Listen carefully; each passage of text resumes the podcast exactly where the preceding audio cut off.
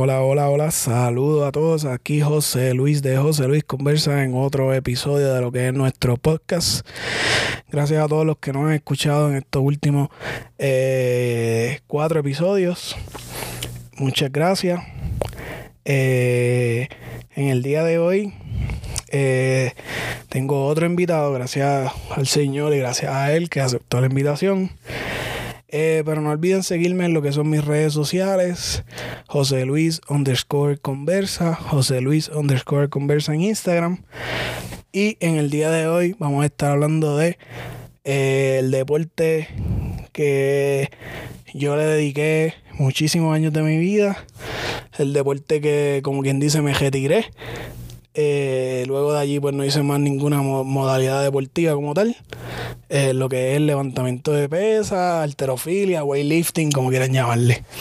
Eh, en el día de hoy mi invitado es Cristian Rodríguez, mejor conocido como Chevy en Puerto Rico. él fue levantador de pesas universitario y fue donde yo lo conocí. Competimos en la LAI. Eh, él estuvo en universidad en Bayamón, estuvo después en Río Piedra y pues siempre fue un buen levantador y gracias a Dios y gracias a él que aceptó la invitación, hoy lo tengo aquí. Cristian, hola, ¿cómo estás? Sí, hola, buenas tardes. Este, muchas gracias por la, por la invitación. Este, todo bien, gracias a Dios, ¿verdad? Aquí, bueno, súper contento de ser parte aquí de tu programa. Nítido, nítido. Gracias, gracias por aceptar la invitación.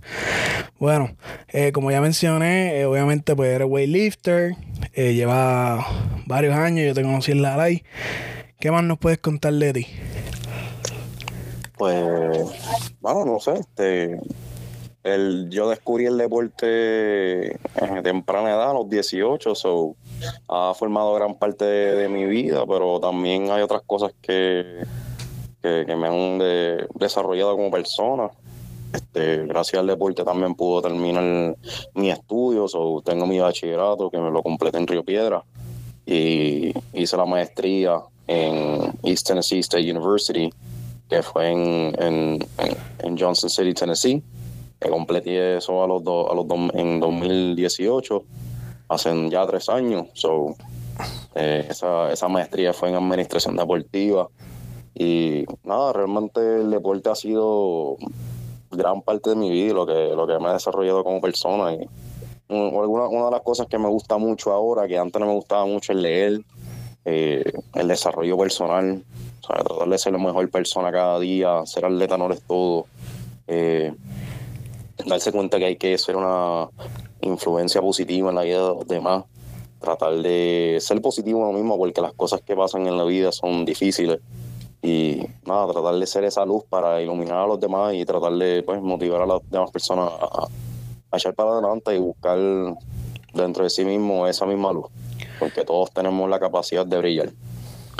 Sí, eso es completamente cierto, es muy interesante que obviamente además de ser atleta, pues eres un profesional. Eh, no solamente pudiste terminar lo que es tu bachillerato, eh, que me imagino que obviamente pues ahí aprovechaste y competiste en la LAI, pero a la misma vez ibas de la mano a, encaminado a ser un profesional y pudiste terminar también una maestría, que obviamente pues, es algo eh, muy bueno y pues sorprendente a veces, porque a veces los atletas van y vienen en lo que es lo académico, pero obviamente tú fuiste consistente y te quedaste ahí.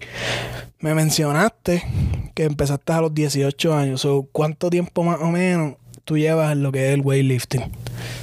Pues yo llevo, ya voy para 10 años ahora en el 2021. Empecé en el 2011, eh, justamente luego de que me gradué de, de la high school, entré a la Universidad de Puerto Rico de Bayamón entré en verano de ese año el programa de levantamiento de pesas. Antes de yo entrar a la universidad, cuando yo fui a someter los papeles, yo dije, déjame ver si tienen algún programa deportivo que yo pueda ser parte o algo. Yo estaba pensando inicialmente ser parte del programa de lucha olímpica. Yo quería ser luchador. Ok. Y algo, algo sucedió, creo que fue con, con los tryouts de la lucha que para poder hacer el tryout del programa de lucha olímpica yo tendría que ir a otra a otro lugar, no, podía ser dentro de, la universidad, era un gimnasio fuera de fuera del recinto. Entonces yo dije, coño, pues déjame déjame ir aquí al, gimnasio aquí de weightlifting a ver cómo es eso y a ver si me, dejan hacer el tryout o cuándo son, qué sé yo. Y ahí fue cuando conocí al, al, entrenador Gustavo Reynoso, mejor conocido como el Domi, paz descanse, que nada, pues él fue mi entrenador durante mis primeros años del deporte y fue quien, quien le, le dio, tú sabes, encaminó. como que, ¿sabes? Encaminó, encaminó de cierta forma mi, mi trayectoria en el deporte, como que me, la forma en que él coachaba, el aspecto psicológico de él, como él, tú sabes, motivaba a las personas y sacaba tiempo para hablar con sus atletas, si tenían problemas, si tenían algún, qué sé yo. Él tenía una forma de conectar con sus atletas única, que realmente era lo que lo destacaba a él muchísimo como entrenador. Sí, es cierto. Yo recuerdo haberlo visto mucho en las competencias donde yo estuve en ambiente también. Y se podía ver que, que, había una, confianza bien, bien grande sobre su atleta siempre. O sea, independientemente quién fuera quién, pero siempre se veía el, ese depósito de confianza en lo que era el atleta. Muchas personas de cierta forma no creían en, lo, en el sistema de él, pero de cierta forma lo que acabas de decir es totalmente cierto. Esa confianza de atleta entrenador era lo que permitía que muchas de las cosas que él sabe hiciera posible en las competencias. Sí, que los resultados fueran como, como, los resultados, Exacto, los resultados que se daban, que quizás no fueran esperados por muchos, que se daban era por esa confianza, por esa relación de, de atleta y entrenador, que yo entiendo que muchas muchas personas pudieran aprender de lo que, de cómo él trataba a sus atletas, cómo él creaba esa relación, porque cuando tú eres un atleta levantador de pesa y a ti te toca levantar ciento tantos kilos y ponerlo sobre tu cabeza, ponerlo sobre tu sombra y de ponerlo después sobre tu cabeza, sea, un arranque, un envío, lo que sea, y tu entrenador te está diciendo a ti, te está jalando a un lado y te está gritando, pero te está dando toda la confianza y todas las palabras que tú necesitas para poder levantar ese peso cuando tú no confías en ti mismo, bro, tú vas a levantar eso porque tú vas a levantar eso. Y eso era algo que él tenía que, te digo la verdad, yo no te, no te puedo explicar mejor que eso. ¿Sabes? Las palabras de aliento de él en los momentos difíciles hacen a uno sacar, pues, cojones de donde uno no los tiene para levantar y poner los kilos dónde van, ¿me entiendes? Y, pues él era un excelente entrenador, un excelente coach y definitivamente muchas de sus palabras en momentos difíciles de mi vida me ayudaron. Y él fue una de las personas que, que en el momento donde yo, después que yo me gradué de, de, de la Universidad de Puerto Rico Río Piedra, que yo le presenté la oportunidad, mira, tengo esta oportunidad de irme para Estados Unidos, ¿verdad? Este, que eso quizás podamos hablar de eso más después, pero se me presentó una, una oportunidad de coger una beca deportiva y yo le dije, mira, ¿qué tú crees de esto? Y él me dijo, arranque y vete que aquí en Puerto Rico, ¿sabes? El deporte no, no te va a dejar nada, pero tienes una oportunidad de seguir para adelante tus estudios. Y bueno, él fue un excelente entrenador y, un excelente mentor. Yo creo que esa es la mejor palabra, que la mejor, la mejor descripción que te puedo decir. Gustavo Reynoso era un mentor excelente. Emilio Lara también era un excelente entrenador y un excelente mentor pero fue esa relación que yo tuve con Gustavo que a mí me, me, me, ayudó a alcanzar como que esa motivación interna en mis inicios de la carrera. Porque yo empecé con Gustavo, Emilio ya siguió lo que, lo, ese deseo y esa pasión que yo tenía por el deporte, yo la tenía gracias a Gustavo. Emilio ya tú la traías cuando fuiste al otro gimnasio. Exacto, cuando yo llegué a las manos de Emilio Lara, otro excelente entrenador que me guió muchísimo y me ayudó muchísimo en mi carrera. Este, o cuando yo llegué a las manos de Emilio, ya yo era un atleta altamente motivado, altamente disciplinado, que yo sabía exactamente lo que yo quería hacer y yo no iba a parar hasta que lo lograra. Eso es así. Y me mencionaste que en el 2011 fue que, toda esta aventura empezó. Eh, cuando esto comenzó, ¿tú tenías algún background deportivo? Yo empecé cuando chamaquito, yo nadaba. Hacía natación olímpica allá en Levitán y jugué baloncesto, pero nunca fui como que muy bueno en eso. Ok, nítido. So, ya me, ya me dijiste que el levantamiento de pesas fue obviamente como, como, como que pues me metí allí a ver si, si, si hago algo de deporte en la universidad, ¿es cierto? Sí, sí. fue, como, casualidad, podemos decir. Exacto, realmente fue una casualidad porque yo, cuando yo entré a la universidad, yo no, yo, ninguno de mis amistades de la high este, se fueron conmigo a, la Universidad de Puerto Rico de Bayamón. Algunos de ellos se fueron para Intel, otros para Sagrado, otros se fueron para American. So, cada uno escogió como que carreras diferentes y, destinos diferentes dentro de la universidad. Eso no nos, no nos mantenimos tanto en comunicación y muchas de esas amistades de, de la high como que perdimos ese, ese tacto a través de los años. Ok. y me mencionaste de obviamente de una de una eh, oportunidad que te surgió en lo que es los Estados Unidos eh, para continuar tus estudios, que obviamente pues ahí fue donde hiciste la maestría, como lo dijiste al principio. ¿Cómo esta oportunidad llega a ti? Bueno, pues como, como puedes, como puedes imaginarte, nada en esta vida llega a uno. Todo en esta vida hay que luchar y alcanzarlo y hay que joderse para, lograrlo, ¿me entiendes? todo hay que buscar la manera de tú alcanzarlo. esta oportunidad realmente no fue que llegó a mí.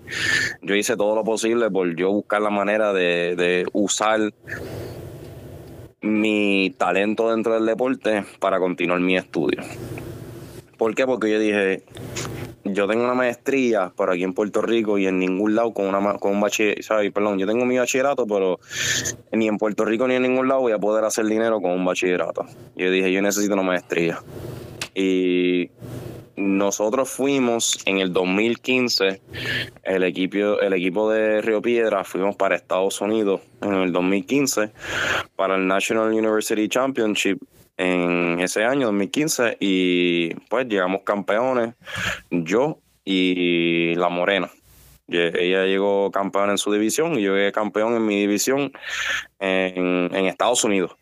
Eh, yo llegué tres medallas de oro y tres medallas de oro, pero cuando estuvimos allá aprendimos de que tenían becas a nivel de maestría para atletas de levantamiento de pesas porque el deporte de levantamiento de pesas en Estados Unidos no es asociado con la NCAA.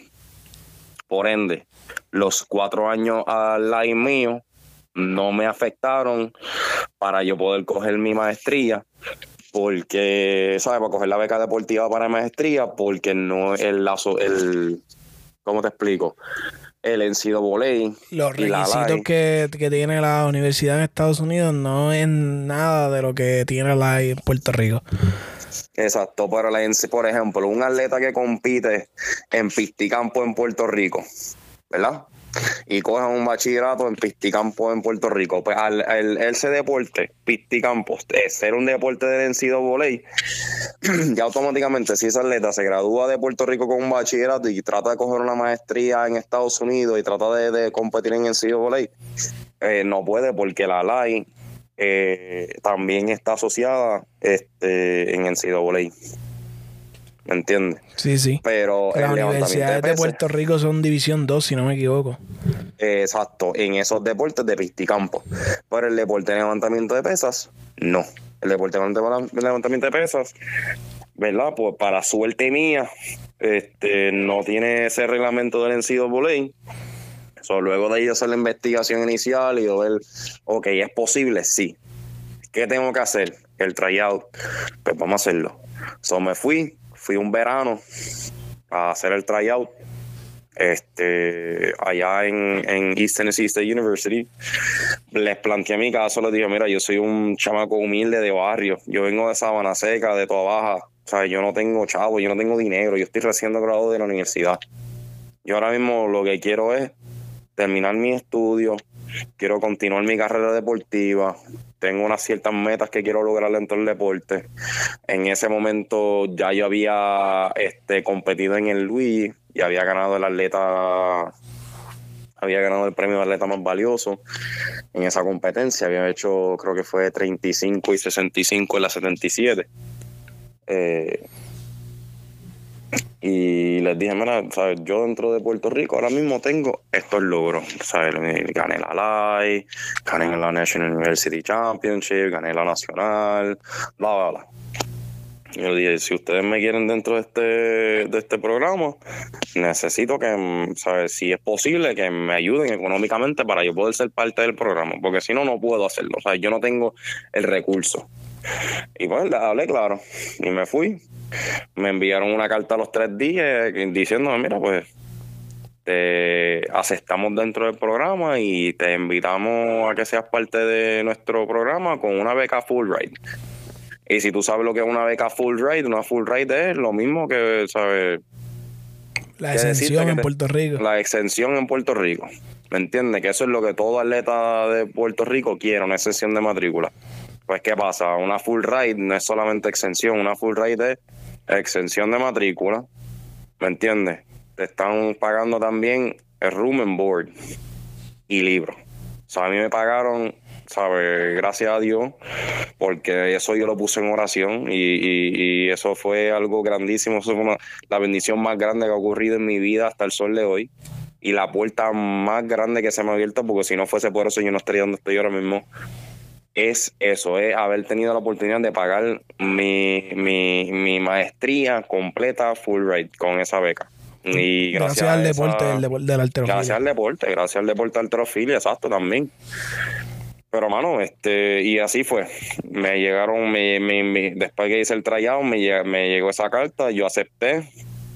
Y como los tres o cuatro meses me fui para, para Estados Unidos acepté la beca porque obviamente me están pagando una maestría que, pues si venimos a ver entre cuánto me salió cada semestre, eh, como 80 mil dólares eh, para dos años, porque cada semestre entre matrícula, eh, hospedaje, comida, libros, como 20 mil dólares cada semestre. Son 20 mil por cuatro, como 80 mil porque son cuatro semestres. Eso así. Así que obviamente pues, ellos fueron, te dieron la mano grandemente en lo que obviamente fue lo, lo pues cubrir esos gastos de, económicos, pero obviamente te, también te ayudaron en lo que es el deporte. Te pregunto, eh, durante ese tiempo, ¿tú seguiste haciendo entrenamientos de tus entrenadores de acá de Puerto Rico o allá tú tuviste un nuevo entrenador? Cuando, cuando, exacto, cuando yo y eso fue algo que yo vine a entenderlo mucho más cuando ahora que estoy sabes, más adulto y entiendo más, tú sabes, entiendo eso. Yo creo que uno de los errores más grandes que un atleta puede cometer es tratar de tener un coach y tratar de tener una persona que le haga la promoción y que sean personas diferentes. O sea, si tú tienes una persona que te está coachando y esa persona no te está haciendo programación, eso ya hay un conflicto. Y bueno, cada cuerpo lo suyo, ¿me entiendes? O si tú entiendes que eso te funciona, que te, pues, ¿me entiendes? Pues te funciona. Pero para mí, dentro de lo que yo he visto que me funciona, es que la persona que me está programando sea la persona que me está viendo y me está corrigiendo todos los días. Porque así esa persona se siente más eh, invested, se siente más, este, tú sabes, como que el que me que está dando lo que está recibiendo a cambio como entrenador de parte de su atleta. sí, también el atleta, se, involucra, más en lo que es el proceso. Exacto. Y entonces crea la oportunidad de que esa relación entre atleta y entrenador ¿verdad? se desarrolle. si tú desde, desde el inicio, desde antes de entrar al programa o antes de entregar al entrar al gimnasio, ya estás demostrando que tú no confías en el programa o no confías en el entrenador, ya desde antemano va a haber conflicto. Y eso es algo que he tratado muchísimo de evitar durante mi carrera, es tener conflicto con mi entrenador, ¿sabes? Llevarme bien con ellos, porque y puedes confiar en la programación porque ahora la hora de verdad, si tú no confías en tu entrenador, ya tú tienes, ya tú tienes el primer problema. El primer problema, porque tu entrenador tiene que confiar en ti. Pero si tú no confías en él, ya hay problema.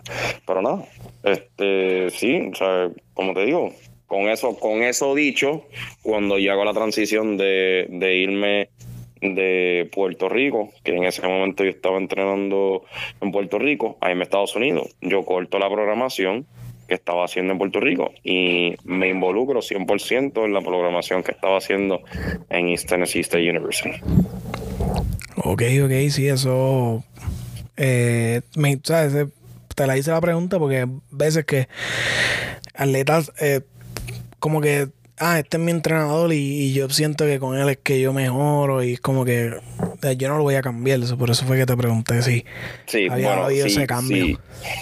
Sí. eso, eso puede aplicar para algunas personas, pero si eso fuese cierto, pues para eso te quedas donde estás y no busques dónde entrenar en otro lado. Y para eso yo, yo estaba buscando entrenar en otro lado para tener mejores oportunidades. Pero entonces, si me van a estar dando todo, ¿Me entiendes? No me puedo poner como que sí, voy a venir para acá y te voy a dar mi talento, pero no voy a hacer tu programación, voy a hacer la programación de otro lado. No, claro, claro, eso. eso, iba a ser un poco chocante para los administradores del programa allí en tu universidad. So, eh, yo te sigo en lo que son las redes sociales, eh, obviamente en Instagram eh, primordialmente. Y allí he visto mucho que, que tú estás tagueando que ahora estás en, California. tú, te mudaste de Tennessee a California. ¿Cómo, cómo, cómo surgió ese cambio? Bueno, pues este, esa transición de inicial de, de, de transferir de Puerto Rico a Estados Unidos, como dije, surgió pues estrictamente por mi estudio. Yo quería irme a Estados Unidos, terminé mi estudio y cuando yo hice esa transición que me fui para Estados Unidos, entonces ahí apelé al Comité Olímpico de Puerto Rico para que aprobaran el cambio.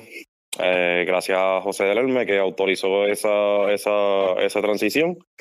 Este, pues pude entonces hacer el cambio efectivo. Y entonces estuve en, fui parte del programa de East Tennessee eh, y recibí la beca de parte de Estados Unidos, porque, o sea, otra cosa, que el programa de East Tennessee State University tenía la beca que ellos te ofrecen es gracias al Comité Olímpico de Estados Unidos, porque ellos son un Olympic Training Site. So, al ellos ser un Olympic Training Site, los atletas que están entrenando ahí están auspiciados por el Comité Olímpico de Estados Unidos. So, por eso fue que yo tuve que hacer esa transición inicial al llegar al programa de ser atleta representante del Comité Olímpico de Puerto Rico al Comité Olímpico de Estados Unidos. Porque la beca que estaba recibiendo era parte del Comité Olímpico de Estados Unidos. ahí entonces es donde, donde pues, crea entonces el, el, cambio. El cambio, ok, pues para poder recibir esto tengo que ser atleta de Estados Unidos, pues vamos a hacerlo, porque es mi estudio y tener una maestría y asegurar mi futuro y mi carrera, tú sabes, luego del deporte, para mí en ese momento era bien importante. Luego de eso, gracias a, ¿verdad? A, los resultados del programa, en el 2017 y 2018 logré cualificar para las universidades, para los universitarios mundiales. Y fui en el 2017 llegué cuarto y en el 2018 llegué tercero. Eh, ¿Te recuerda con ¿Cuáles fueron tus números en esos campeonatos? En el 2017 llegué, hice 38 y 70 o 37 y 70 y entonces en el 2018 hice 40 y 67. Wow. Esos son números, brother. Y obviamente cuando te fuiste de Puerto Rico, ¿cuál era la... O sea, ¿cuántos fueron tus números cuando la última competencia que hiciste en la isla? La última competencia que competí en Puerto Rico fueron 30, eh, cuando yo competí por Puerto Rico, la última vez fue en el Panamericano 2000, 2016. Hice 35 y 67. En ese Panamericano me fui 6 de 6. Hice 25, creo que fue 25, 32 y 35. Entonces en el envión salimos en 55, 62 o algo así, y 67. ¿Cómo tú puedes describir esa experiencia de estar en un Panamericano representando eh, la patria que te vio crecer eh, para todos los que nos están escuchando? Bueno, definitivamente fue una experiencia increíble. Tú sabes, yo desde que empecé en el deporte, para mí mi mayor sueño fue mi mayor, mi mayor sueño fue este alcanzar la grandeza. Y desde que yo empecé en el deporte, yo decía, yo quiero ser grande en el deporte, yo quiero levantar mucho peso, yo quiero representar a mi país, tú sabes, yo quiero ir a competencias internacionales y, todo eso. Y alcanzar ese sueño luego de apenas cinco años en, en el deporte, para mí fue súper, súper grande y súper, súper, ¿sabes? Fue un honor, fue un honor poder llevar, llevar la bandera de Puerto Rico en mi pecho, que la truza que usé se la compré a, uno de los atletas representantes de Puerto Rico en, un momento dado, Kevin Marte, que me la vendió súper barata, porque se lo dije, mira, bro, voy a competir por Puerto Rico y necesito una truza, a ver si tú tienes una que me puedas vender. Y él me recuerda que me la vendió en 15 pesos, y, ah, tranquilo, te lo voy a vender por 15 pesos, que a mí no me hace falta y tengo como cuatro. Y yo, diablo, brother, gracias.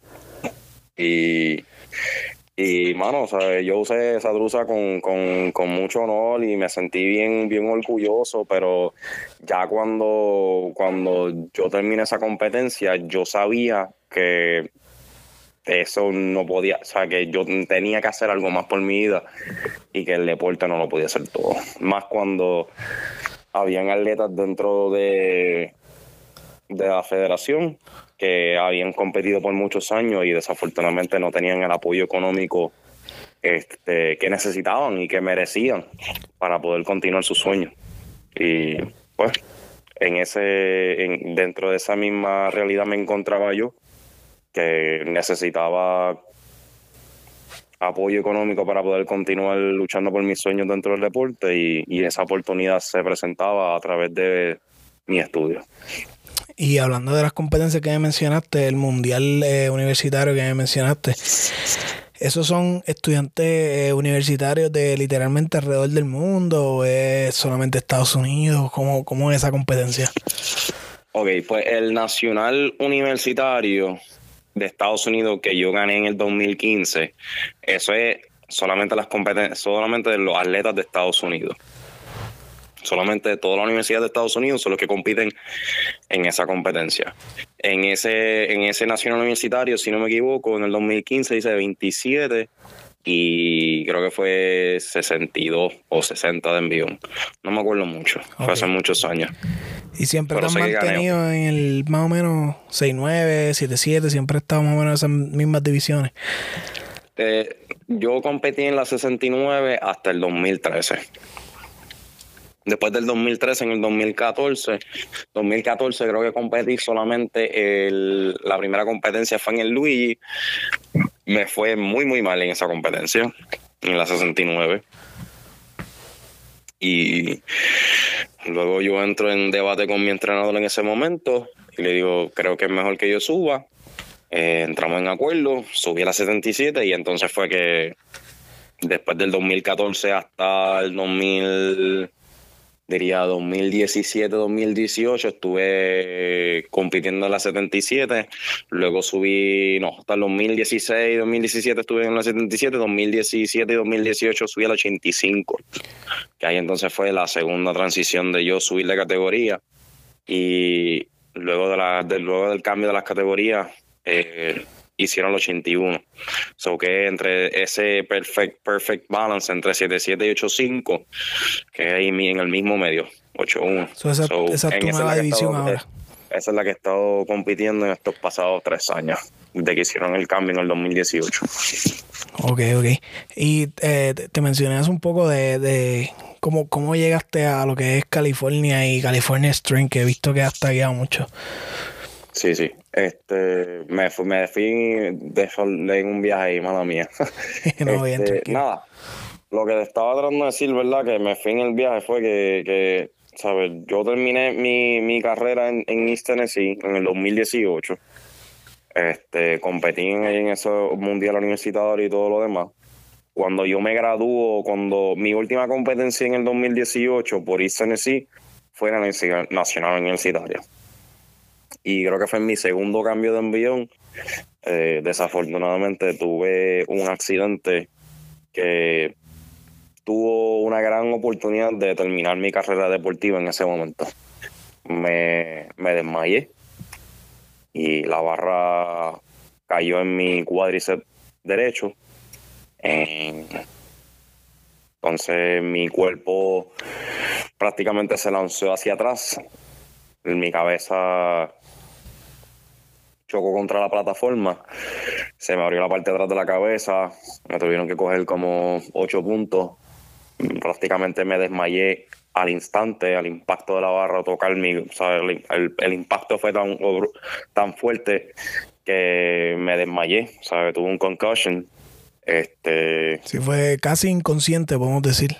Sí, estuve inconsciente hasta prácticamente que llegó la ambulancia. Cuando llegó la ambulancia, que me levantaron, ya yo estaba desangrado en la plataforma, prácticamente la plataforma estaba toda ensangrentada, ¿sabes? me levantaron, me llevaron para el hospital, me cogieron X-ray, MRI, toda la cosa. El cuádriceps mío derecho había el músculo se había Desgarrado. Desgarrado, desgarrado por el impacto de la barra. Y los doctores me daban cinco o seis meses para yo prácticamente caminar y correr y volver a la función normal. Okay. Y Luego de eso, que llegan los resultados del, mundial, los atletas que cualificaron para el mundial, con mi primer intento del envión, yo había cualificado para el mundial en la categoría de la 85. Y había algo dentro de mí que decía, esto no puede ser el fin. Yo estaba en mi cama, tú sabes, yo estaba encamado yo estaba encamado cuando me llegaron esos resultados que me dijeron, mira, cualificaste para el mundial. Sí, tú estabas en tu proceso de recuperación como los doctores así mandaron. Exacto. Y me dicen los doctores, mira, tú, tú no tienes break para competir. Tú tienes que cancelar la competencia y preocuparte por, por, por que puedas caminar de nuevo. Y, ¿sabes? los doctores no me convencieron y esa mentalidad de que no, te tienes que quitar, no, que si tú no vas a poder, no, que si tú no vas a poder ni caminar, que sí, que sé yo qué, como que esa, ese, esa, esa, esa negatividad, en vez de yo aceptarlo como derrota, lo usé como motivación y me propuse competir en ese mundial que fue que llegué tercero. Llegué tercero en esa competencia. Pero yo había. Esa competencia, ese accidente pasó en marzo. El mundial fue en septiembre. So, tuve marzo, abril, mayo, junio, julio, agosto, septiembre para entrenar y, volver a caer en tiempo. So, en junio de ese año yo me mudé de, Cali, Tennessee para California y fui parte de un, de un equipo de levantamiento de pesas que se llamaba The Academy of Weightlifting, que era auspiciado por una compañía que se llama The Barbell for Boobs. Y me fui con otro atleta también que, que se llama Daryl Barnes, que es hermano de Darren Barnes, que estuvo entrenando en la Intel de Sí, yo lo, también. Yo lo conocí, sí. Pues Darren Barnes es hermano de Daryl Barnes. Y Daryl Barnes y yo nos fuimos, nos fuimos a ese programa. Y yo manejé de Tennessee a St. Louis, lo recogí, estuve con él varios días, entrenamos juntos y todo lo demás, y después de ahí nos fuimos juntos para de St. Louis, manejamos hasta California en mi carro.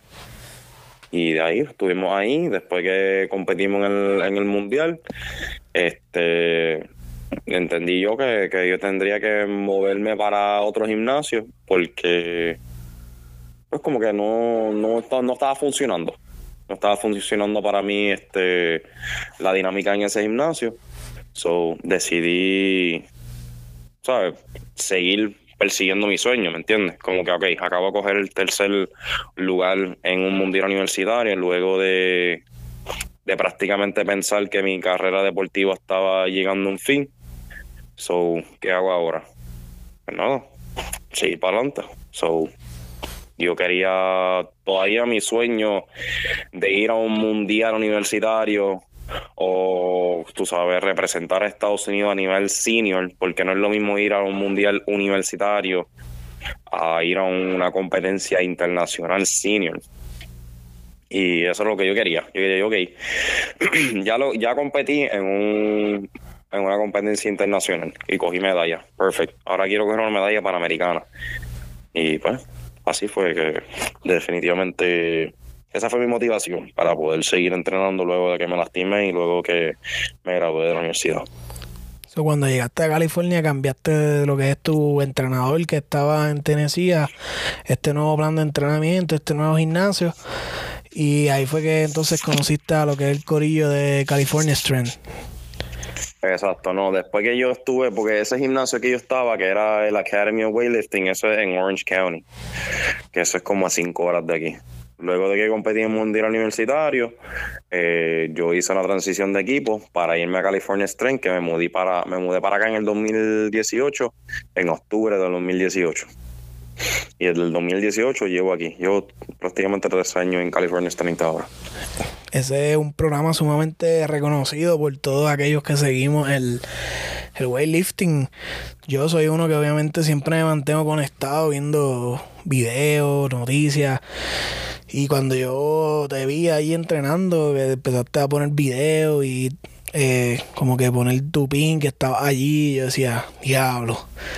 Yo creo que Chevy llegó a uno de los mejores lugares que puede haber ahora mismo por su forma de, sus filosofías de entrenamiento, sus exclusividades, ¿sabes? Cómo ellos trabajan one on one con los atletas, todos estos tipos de programas, programaciones online que ellos ofrecen, ¿sabes? Para mí ellos son monstruo de, lo que es weightlifting en el mundo. es algo más que nos pueda dar detalles de ellos, cómo es la programación allí, cómo tú te sientes, cómo, cómo, cómo te tratan, sabiendo que, pues obviamente pues eres puertorriqueño y, y vienes de todo esto, altas y bajas que obviamente ya nos han contado.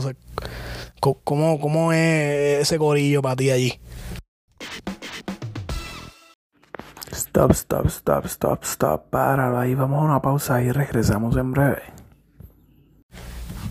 Fíjate, desde que yo he estado acá en Estados Unidos, que me mudé en el 2016 hasta sigo siendo el sol de hoy, yo me siento como un pez fuera del agua, ¿sabes? Yo me he tratado de ser parte de la comunidad lo más posible, pero, mano, es que no me gusta el bendito country, brother.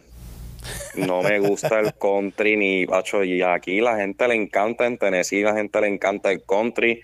Lo mío es la salsa y el reggaetón. Para, para ponerme a entrenar, salsa y reggaetón, papi. Tú me pones una salsita de maelo y dale, dale que es tarde, que nos fuimos. Tú me pones un reggaetoncito, un Daddy Yankee, un Bad Bunny, lo que sea, un Wisin Yandel, dale, ¿me entiendes? Típico atleta, pero, pero es que, brother, no aguanto la música que se escucha aquí. Y ese para mí es, yo creo que el pet peeve, como que la única cosa que yo puedo decir, como que diablo, en serio. Como que le enzorre, como que. Como que lo único que, que, si yo pudiera decir, mano, que me encantaría cambiar eso y poder hacer que, que, que, yo pueda escuchar, lo, que yo pueda hacer lo que un cambio y ser feliz, es eso, la música la música que se escucha en el training. Porque, brother, la música que ellos, cuando yo entrenaba en Puerto Rico y nosotros escuchábamos la música que nosotros queríamos, no sé, como que el, el ambiente cambia totalmente. es otro vibe. escuchando una salsa, claro. Uno está escuchando una salsita, una bachata, lo que sea en el gimnasio y todo el mundo está vacilando, pasándola bien. Todo el mundo está alegre. No importa si, están, si estás fallando, la estás pasando bien con el coach, con los panas, ¿me entiendes? Está todo el mundo pasándola bien. Pero cuando estoy en el gimnasio, yo no la estoy pasando bien, bro. Yo estoy como que, diablo, esta canción, qué porquería, tú sabes. Y, y ¿sabes? Con todo respeto a, a, la música americana, porque pues, obviamente la música que ellos producen es buena, de alta calidad y todo lo demás. Pero a mí no me gusta. Y como no me gusta, pues no me entretiene. Como no me entretiene, pues no soy feliz.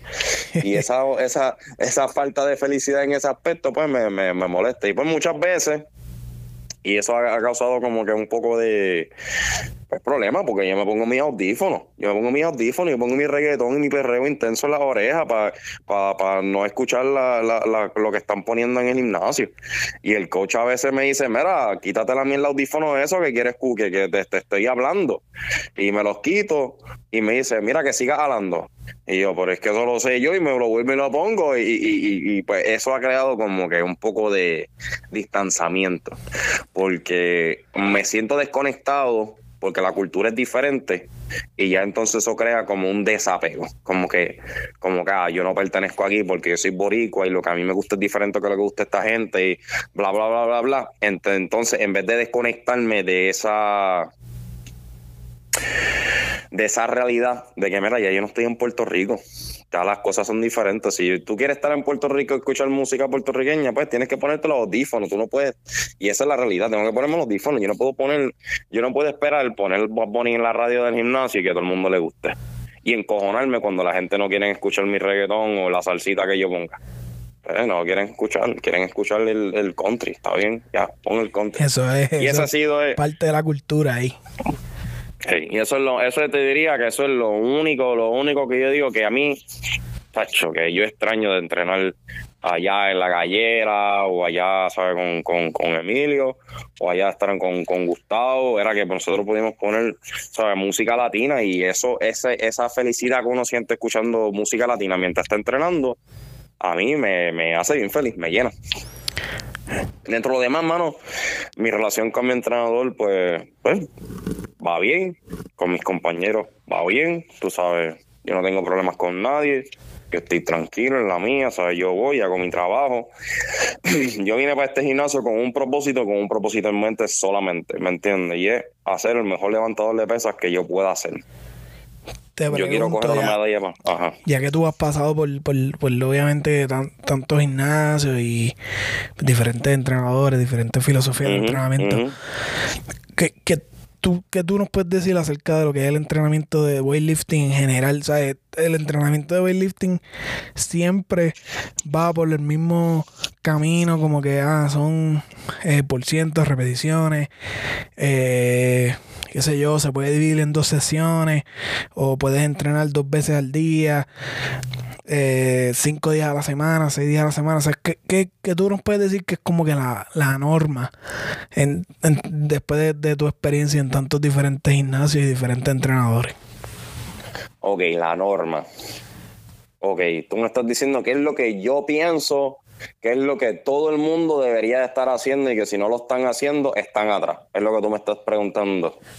Te estoy preguntando más bien como, ¿qué tú piensas que que es como que lo que es repetitivo, o sea, que como que en todos los gimnasios, no importa en qué parte tú, estés entrenando del mundo, es algo como que, ok, esto se, se hace, ¿sabes? Esto se hace así, no importa si estás en California, si estamos en Tennessee, si estamos en PR, Florida, o sea, esto, es así, así es que se entrena.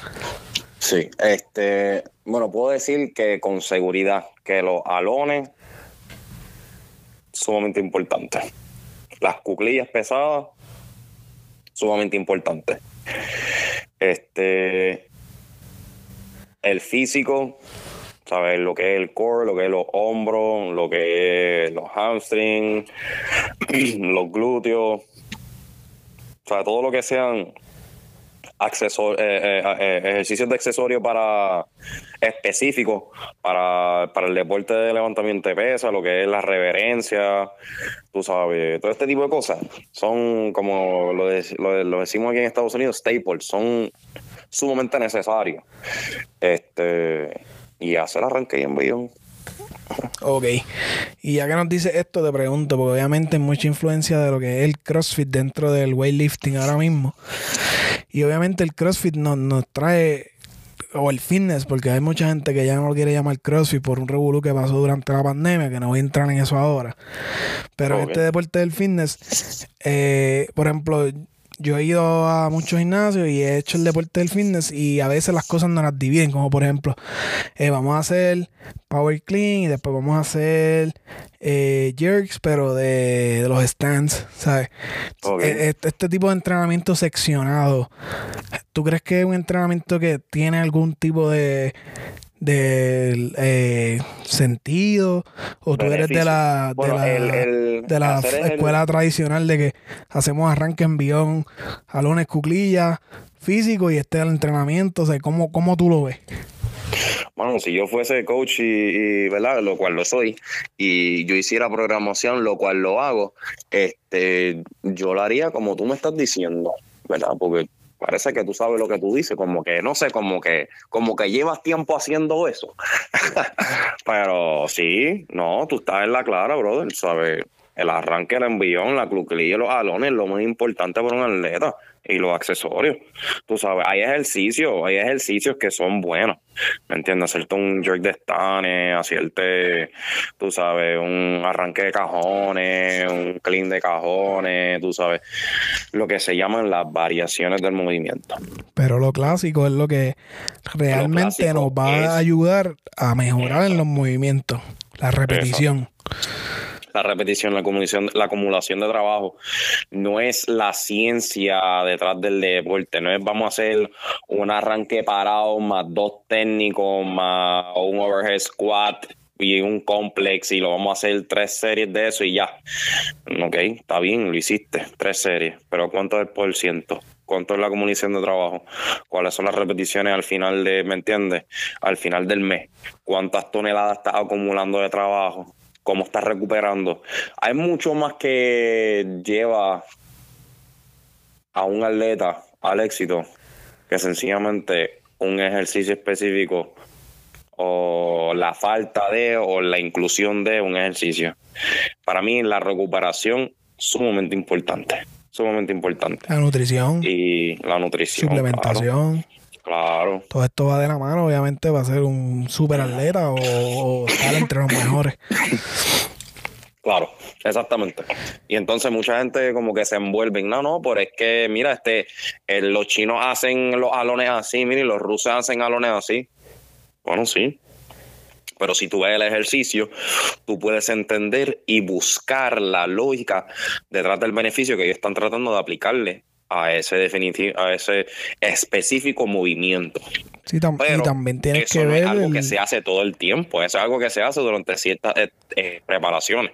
Ejercicios que se usan con propósito de desarrollar posiciones, otros para desarrollar explosividad, otros para desarrollar tiempo eh, como lo dice en inglés, time under tension, que es tiempo bajo tensión, que es literalmente acumular trabajo desde que despegas la barra hasta que la pones hasta el suelo. El movimiento excéntrico, ¿me entiendes? Que es poner la barra otra vez hacia el suelo. O sea, y hay gente que no entiende eso, ¿sabes? Los tempos, ¿sabes? Bajar lento, subir lento. Ah, podemos aquí hablar de programación de ejercicio, brother. Aquí esto es para otro podcast, ¿me entiendes? Pero te puedo decir con seguridad. vamos a cuadrar. pero de, seguro te puedo decir de antemano que lo más importante para un atleta de levantamiento de peso es aprender a hacer el arranque bien hecho. Aprender a hacer envión bien hecho. Una buena cuclilla, unos buenos alones y accesorios. Ya. No te ponga a inventar, no te ponga a inventar más nada. Acumulo trabajo que los resultados llegan. Yo llevo 10 años levantando pesas y luego de 10 años es que ahora, ¿sabes? Ahora es que estoy ahí haciendo equipos panamericanos, equipos mundiales, tú sabes. Eso no llega solo, eso hay que entrenar y entrenar. Sí, sacrificio y dedicación. Exacto.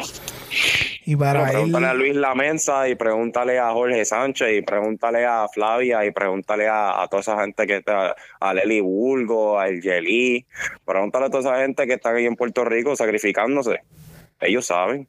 El deporte no es fácil. Pues, además, además de ellos, te voy a preguntar a ti, que tú lo hiciste. no, no es fácil. Dime Yo sé que no es fácil. Dime tú a ver. Yo sé que no es fácil. No, claro, muchos años. Se requieren muchos años de entrenamiento. Yo también tuve muchos años y no, no llegué ni, un cuarto de lo que obviamente otra gente ha hecho.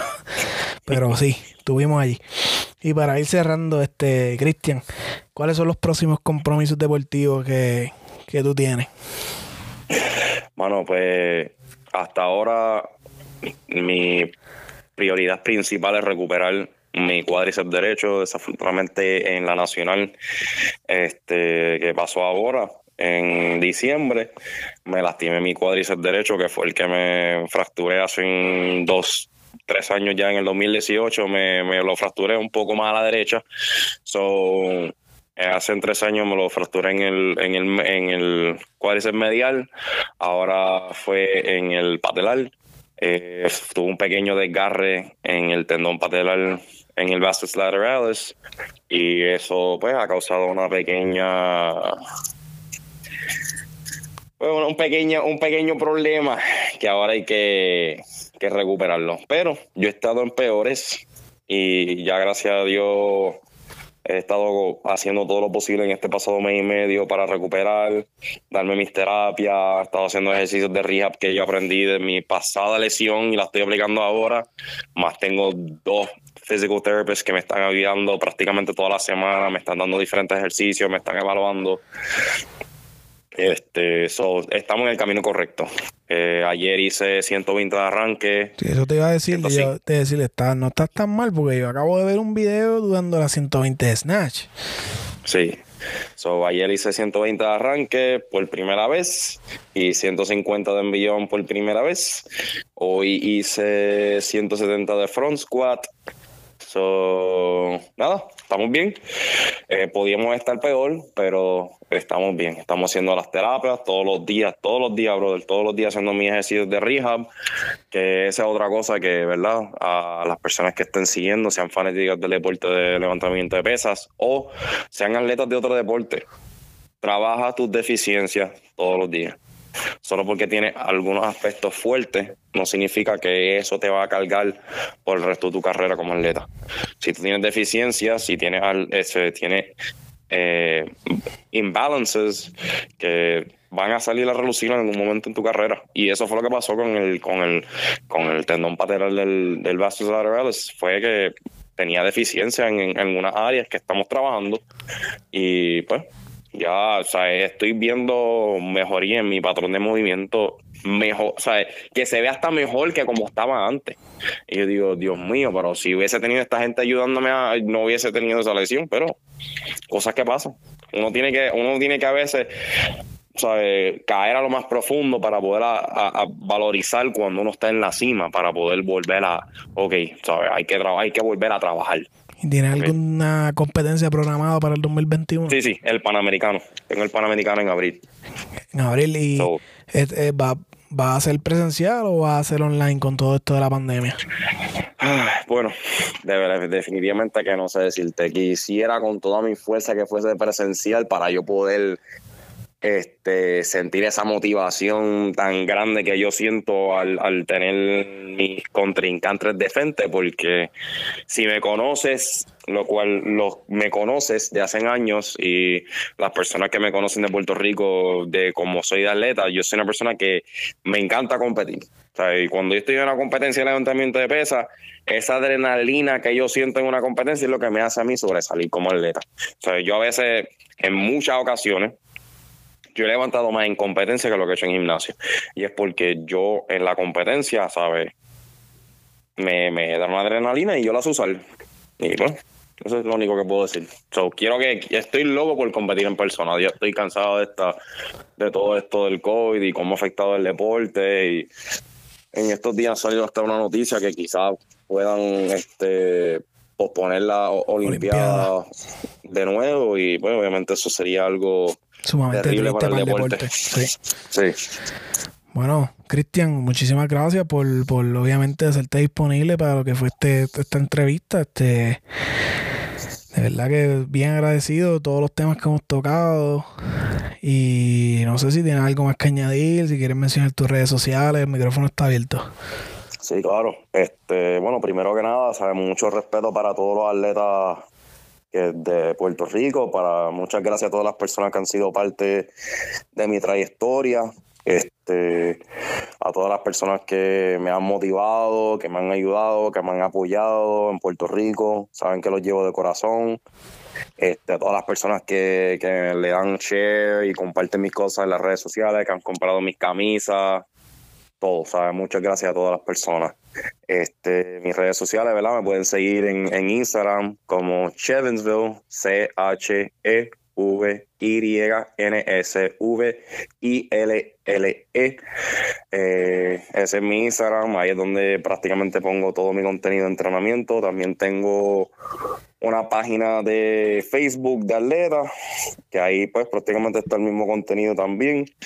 Este, Cristian Rodrigo Casio, lo pueden dar ahí, esa es mi página de atleta. Este, no tengo YouTube ahora mismo, pero quizás me tire un YouTubecito y haga unos training blogs más extensos y ponga otros videos ahí. Estoy pensando, tengo algunas ideas, pero eso es más adelante. Y pues, no sé, ¿qué, ¿qué tú crees? ¿Algo más que tenga que decir? No, yo pienso que está todo bien. Ya escucharon Chevins Bill en Instagram. Pueden ir a seguirlo. Y esto es todo por el episodio de hoy de José Luis Conversa. Gracias por sintonizar. Pueden seguirnos en Instagram José Luis underscore Conversa. Muchas gracias.